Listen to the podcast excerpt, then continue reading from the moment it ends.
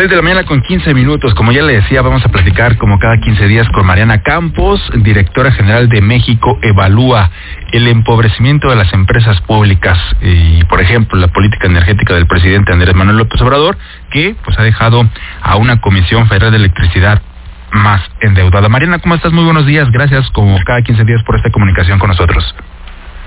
¿Qué tal? Muy, muy buenos días. Eh, me encuentro bien. Saludos a todo el auditorio. Muchas gracias. Pues datos eh, que nos comparten en México, eh, en México evalúa sobre este caso, el empobrecimiento de las empresas públicas, el caso de la Comisión Federal de Electricidad, que nos dicen que el año pasado, pues apenas al cierre del año pasado, el patrimonio de la CFE, pues había crecido 21.6%. Tenemos todavía más datos que, nos, nos puedes compartir, Mariana, para analizar esta situación. Sí, bueno, yo creo que hay dos datos clave que vienen en, en la nota que, que publicamos, que recomiendo mucho leer.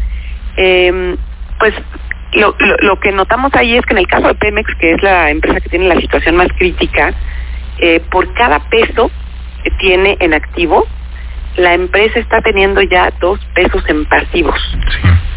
Sí. entonces esto ya nos habla de una situación en donde, bueno, pues, eh, digamos, ya todo el, el, el patrimonio ya fue, pues, así que superado por la parte de pasivos, ¿no?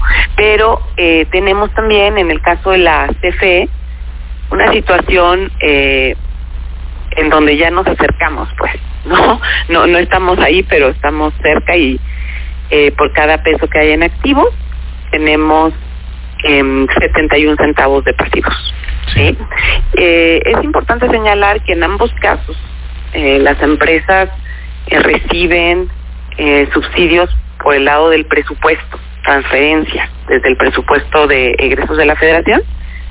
Y pues de todos modos la situación no es, eh, digamos, eh, de ninguna manera la que quisiéramos observar después del esfuerzo que se hace desde el presupuesto, porque pues hay otras eh, iniciativas, otros programas para la población, para los ciudadanos que se dejan de, de financiar por apoyar estas empresas creo que lo que sucede es que pues ya tienen por un lado una gran depreciación de activos y a pesar de que se les apoya y se les trata de capitalizar o se les da algunas transferencias para ayudarlas a pagar pasivos, pues de todos modos la situación no se ha podido eh, revertir. Y, y también ustedes hacen, pues, bueno, nos, comparten datos desde secciones pasadas como Enrique Peña Nieto con el tema de los pasivos precisamente y cómo ha evolucionado o no ahora con el con el gobierno del presidente López Obrador. Así es, eh, pues lo que hemos visto es que en el caso de eh, Pemex, pues, bueno, ahí eh, durante el sexenio de Peña Nieto, pues fue eh, un sexenio en donde se endeudó mucho la petrolera, eh, hubo una una pues una fuer un fuerte endeudamiento. Eh, en el caso de CFE el endeudamiento ha venido más actualmente sí.